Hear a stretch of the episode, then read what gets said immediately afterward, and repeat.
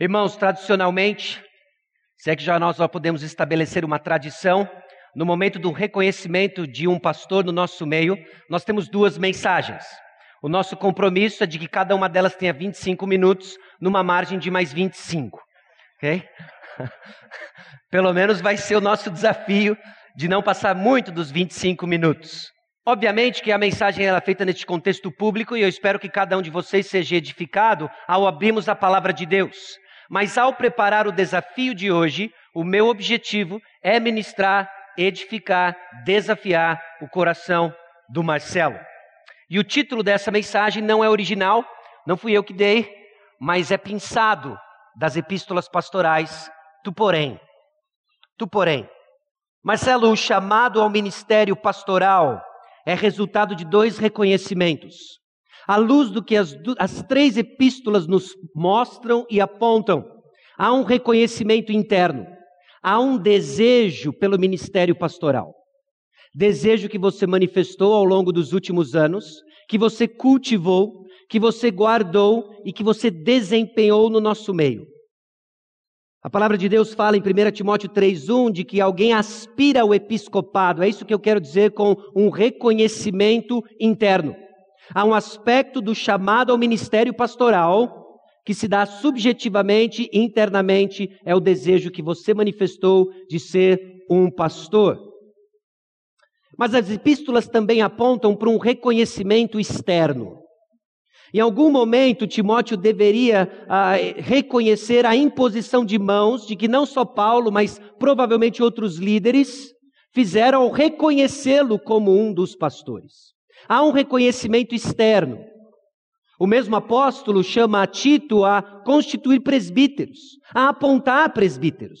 Então, o que nós enxergamos nessas três epístolas é um movimento não só de desejo interno, quanto de reconhecimento externo para constituir o ministério pastoral, o chamado ao ministério pastoral. Na nossa comunidade, nós temos entendido de que, ao alguém manifestar o reconhecimento interno, subjetivo, o desejo, ele é experimentado no nosso meio, na busca de um reconhecimento externo. Você encerrou no mês de julho um ano de observação intencional sobre o seu ministério, e ao que tudo indica, você foi aprovado. Então, tanto 1 Timóteo, 2 Timóteo e Tito são cartas endereçadas a pastores que nos ajudam a entender as funções pastorais e as responsabilidades da igreja. E Paulo deixa isso claro, deixa isso evidente, explícito, em ambos as, nas cartas a ambos os indivíduos. 1 Timóteo 3, 14 e 15, escrevo-te essas coisas, esperando ir ver-te em breve, para que se eu tardar, fique ciente de como se deve proceder na casa de Deus, que é a igreja do Deus vivo, coluna e baluarte da verdade. O coração do apóstolo Paulo a escrever para Timóteo é dar a ele instrução de como ele deve proceder dentro da igreja. E o mesmo para Tito. Tito capítulo 1, versículo 5. Por esta causa te deixei em Creta, para que pusesses em ordem as coisas restantes, bem como em cada cidade constituísses presbíteros, conforme te prescrevi. Haviam prescrições para pôr a casa em ordem, tanto para Timóteo quanto para Tito. Então cabe a nós agora escutarmos não só a palavra de Deus, mas o coração do pastor Paulo para sabermos o que cabe a nós, pastores hoje, século 21, Vale do Paraíba, o que, o que fazer e como proceder. E essas instruções nos encontram num contexto muito semelhante ao de Timóteo e Tito, de que o exercício do ministério pastoral acontece num contexto nem sempre fácil. Nem sempre fácil. Nós precisamos encarar a realidade da incredulidade, indiferença, oposição. Elementos constantes e presentes no ministério pastoral. Mas é aí que brota o coração do pastor. Num contexto de incredulidade, indiferença, oposição, é nas trevas que a luz brilha. E essa é a nossa mensagem, Marcelo, a luz do Evangelho. O contexto, então, adverso em que vivemos irá apontar tanto para a postura do pastor quanto a sua prática pastoral. E é o reconhecimento entre o contexto e o ministério pastoral que nós vemos nessas três epístolas em específico que está a expressão tu, porém. O apóstolo Paulo constantemente aponta um contexto difícil e a postura do ministro. Tu, porém, tu, porém, tu, porém. A expressão ela acontece em cinco vezes nessas três epístolas. Uma vez em 1 Timóteo, capítulo 6, versículo 11, fazendo um contraste da vida do pastor com a vida dos falsos mestres. Ela aparece duas vezes em 2 Timóteo, 3:10, 3:14, 4:5. No contraste tanto da mensagem e postura do apóstolo Paulo, quanto a responsabilidade pastoral num ambiente que se recusa a ouvir a mensagem do evangelho. E em Tito, capítulo 2, versículo 1, o contraste entre aqueles que negavam a fé pelas obras que praticavam e o ensino do pastor que ajudar pessoas a viverem uma vida coerente com a fé que professam. E o que é interessante é que dessas cinco passagens, quatro delas são seguidas de imperativos. E é da onde eu quero pensar um desafio para você, Marcelo, sobre a sua postura pastoral e a sua prática ministerial. De que num contexto adverso, num contexto também diverso, é onde brota o coração de um pastor. Eu espero que o seu ministério pastoral aconteça num ambiente diverso, e ainda que por vezes adverso, mas que você busque em Jesus uma postura adequada e uma prática fiel. Marcelo, busque uma postura que o qualifica. 1 Timóteo capítulo 6, versículo 11, traz para Timóteo o desafio do tesouro correto. O pastor precisa ter o seu tesouro no lugar correto. 1 Timóteo capítulo 6, versículo 11 diz assim o texto: Tu, porém, ó homem de Deus, foge dessas coisas. Antes segue a justiça, a piedade, a fé, o amor, a constância, a mansidão. O versículo seguinte ainda tem dois outros imperativos, além de seguir e fugir. Combate o bom combate da fé, toma posse da vida eterna, para o qual também foste chamado, e de que fizeste a boa confissão perante muitas testemunhas. O tu, porém, é um contraste. O apóstolo Paulo chama Timóteo a fugir e a seguir em contraste com falsos mestres. Falsos mestres que, de acordo com o versículo 3 do mesmo capítulo, não concordavam com as sãs palavras e com o ensino segundo a piedade. Eram homens que tinham manias por dissensões, por jogos de palavras e não concordavam com o evangelho pregado. E a razão o próprio apóstolo aponta. A razão por essa postura dos homens, dos falsos mestres, era orgulho e amor ao dinheiro. Era um desvio de onde estavam seus tesouros. Orgulho e avareza vão lhe tentar a comprometer a verdade. São tentações constantes no coração de todo homem, e em especial do pastor, e o agravante é que o pastor é tentado a comprometer a verdade. São manifestações, tanto avareza quanto orgulho, de tesouros colocados no lugar errado, tanto a busca pela aprovação dos homens, quanto a segurança das coisas na terra. Mas nós ministramos uma mensagem para sermos aprovados diante de Deus, e nossos tesouros são celestiais. Essa postura, Marcelo, o qualifica. O qualifica na busca constante de inclinar seu coração a aprovação do Senhor, o qual nós ansiamos ouvir da boca dele, servo bom e fiel, e na busca por tesouros celestiais. Orgulho e amor ao dinheiro ou avareza não é se você tem, mas quando vier a se manifestar, faça morrer. Lute, lute intensamente contra o orgulho e contra a avareza. Tu, porém, homem de Deus, e o texto deixa claro, foge destas coisas, segue a justiça. Aquilo que irá lhe qualificá-lo não está tão relacionado a uma performance, mas a um caráter. Fuja dessas coisas. Siga outras coisas. O bom combate e a apropriação da vida eterna, no versículo 12, são uma luta contra o pecado e a busca pela virtude cristã. Um pastor qualificado, então, é marcado pelo que ele foge e por aquilo que ele segue. Fuja das coisas certas e siga as coisas certas. Fuja do orgulho do saber e do amor ao dinheiro. E uma das marcas daqueles que crescem na fuga do amor ao dinheiro, do orgulho do saber, é que nós estamos conhecendo como Deus planejou que fosse, se isso é traduzido em amor. E eu estou crescendo em fugir do amor ao dinheiro, se eu cresço em contentamento. Um coração descontente é um coração que ama o dinheiro. E um coração orgulhoso no saber é que tem manias por contendas e não em edificar o próximo. Fuja dessas coisas e siga a justiça, piedade, fé, amor, constância e a mansidão. Há uma postura do pastor no meio de um contexto adverso que irá apontar Jesus Cristo. 2 Timóteo, capítulo 3, versículo 14.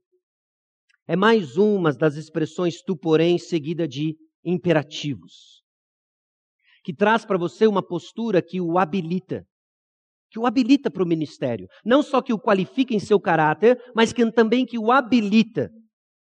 Tu, porém, permanece naquilo que aprendeste e de que foste inteirado, sabendo de quem o aprendeste. O contraste no versículo 14 tem um contexto imediato no versículo 13. Mas os homens perversos e impostores irão de mal a pior, enganando e sendo enganados. Como que você será um ministro habilitado, não enganando e não sendo enganado? Permanecendo naquilo que você conhece, naquilo que você aprendeu, a saber, Jesus Cristo, o nosso Senhor e Salvador. O versículo 15, o apóstolo Paulo continua exortando Timóteo, chamando-o à responsabilidade, informando e lembrando que desde a infância sabes as sagradas letras que podem tornar-te sábio para a salvação pela fé em Cristo Jesus. Um pastor habilitado carrega uma mensagem, a mensagem de salvação em Jesus Cristo. Proteja a mensagem.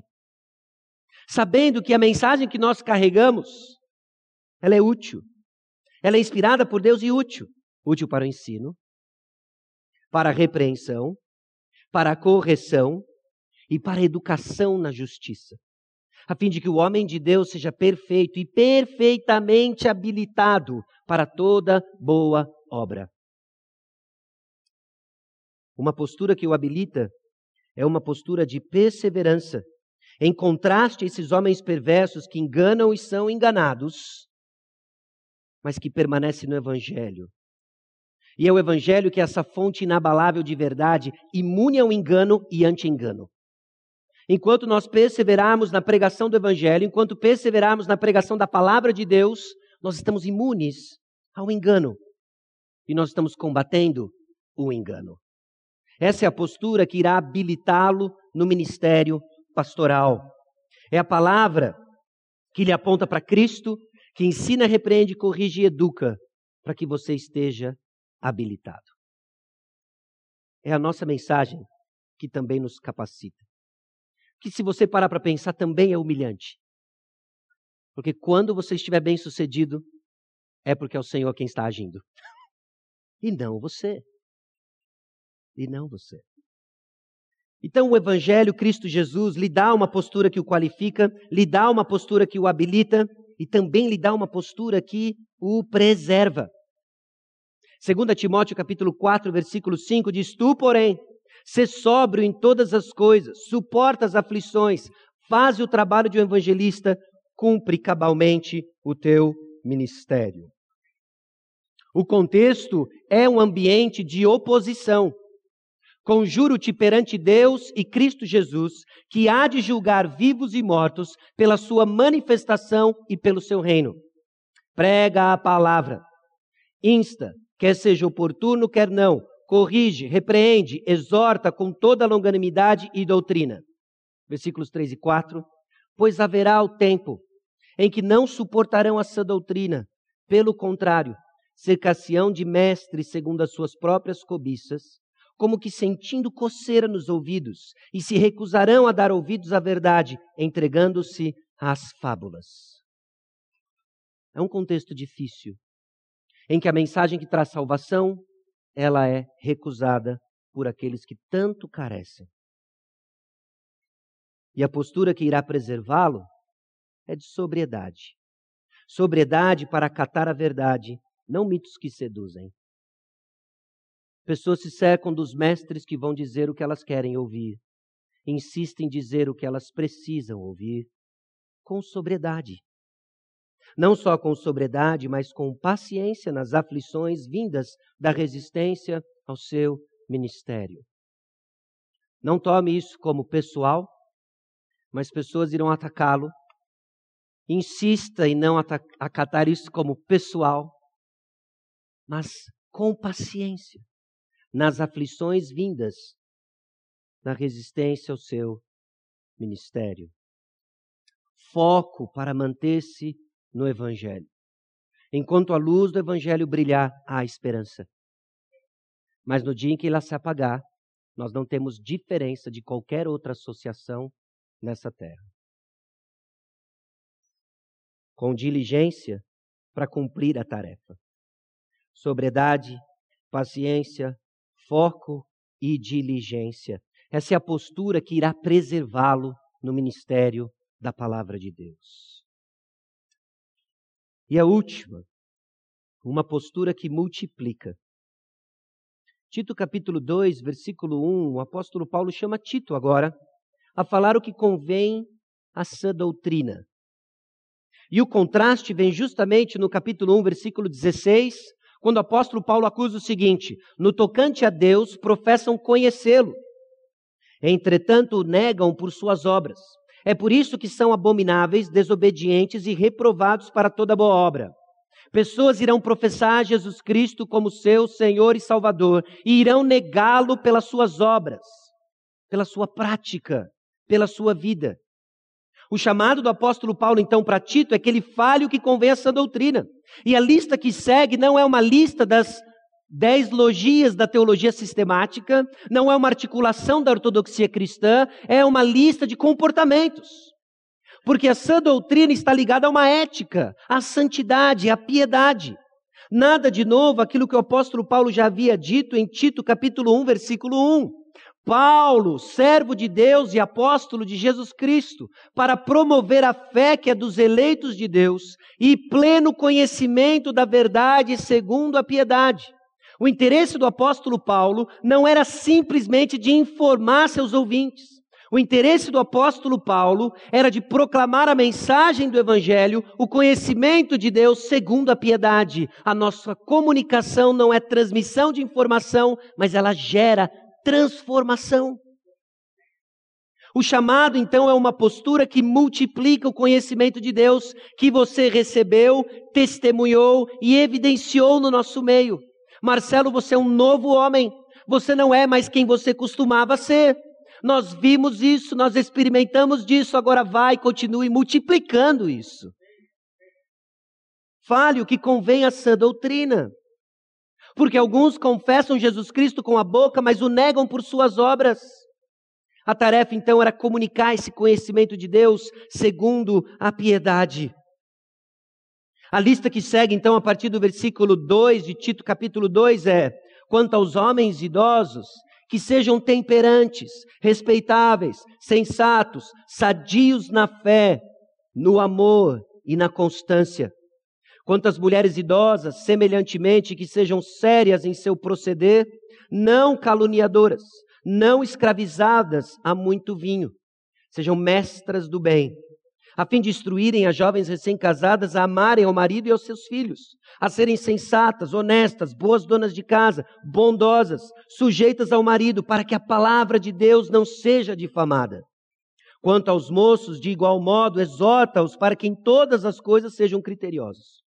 Torna-te pessoalmente padrão de boas obras, No ensino, mostra integridade, reverência, linguagem sadia e irrepreensível, para que o adversário seja envergonhado, não tendo indignidade nenhuma para dizer a nosso respeito.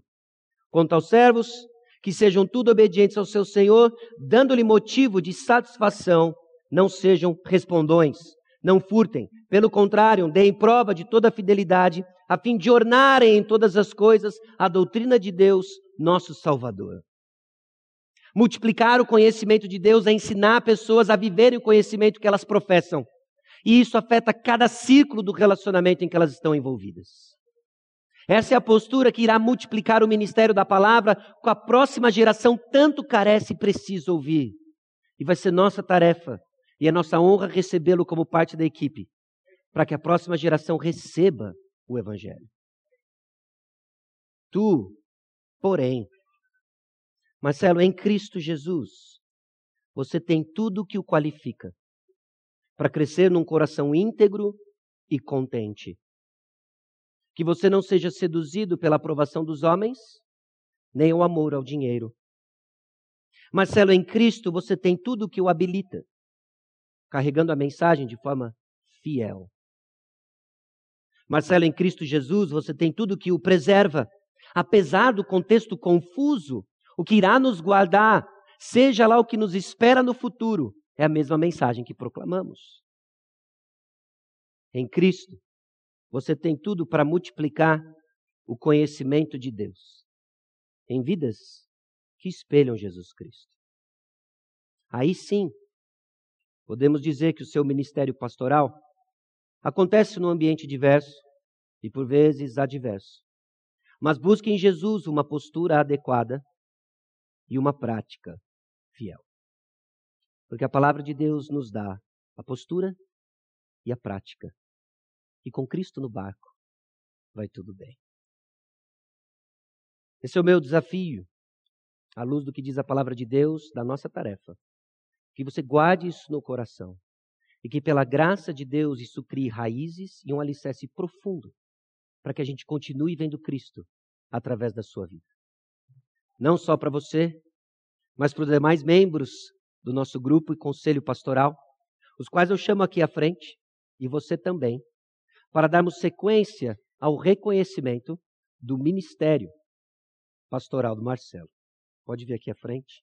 Também é com alegria que nós recebemos pastores de outras congregações. Pastor Christian está conosco, amigo pessoal do pastor Marcelo, da Igreja Batista de Lajeado, correto?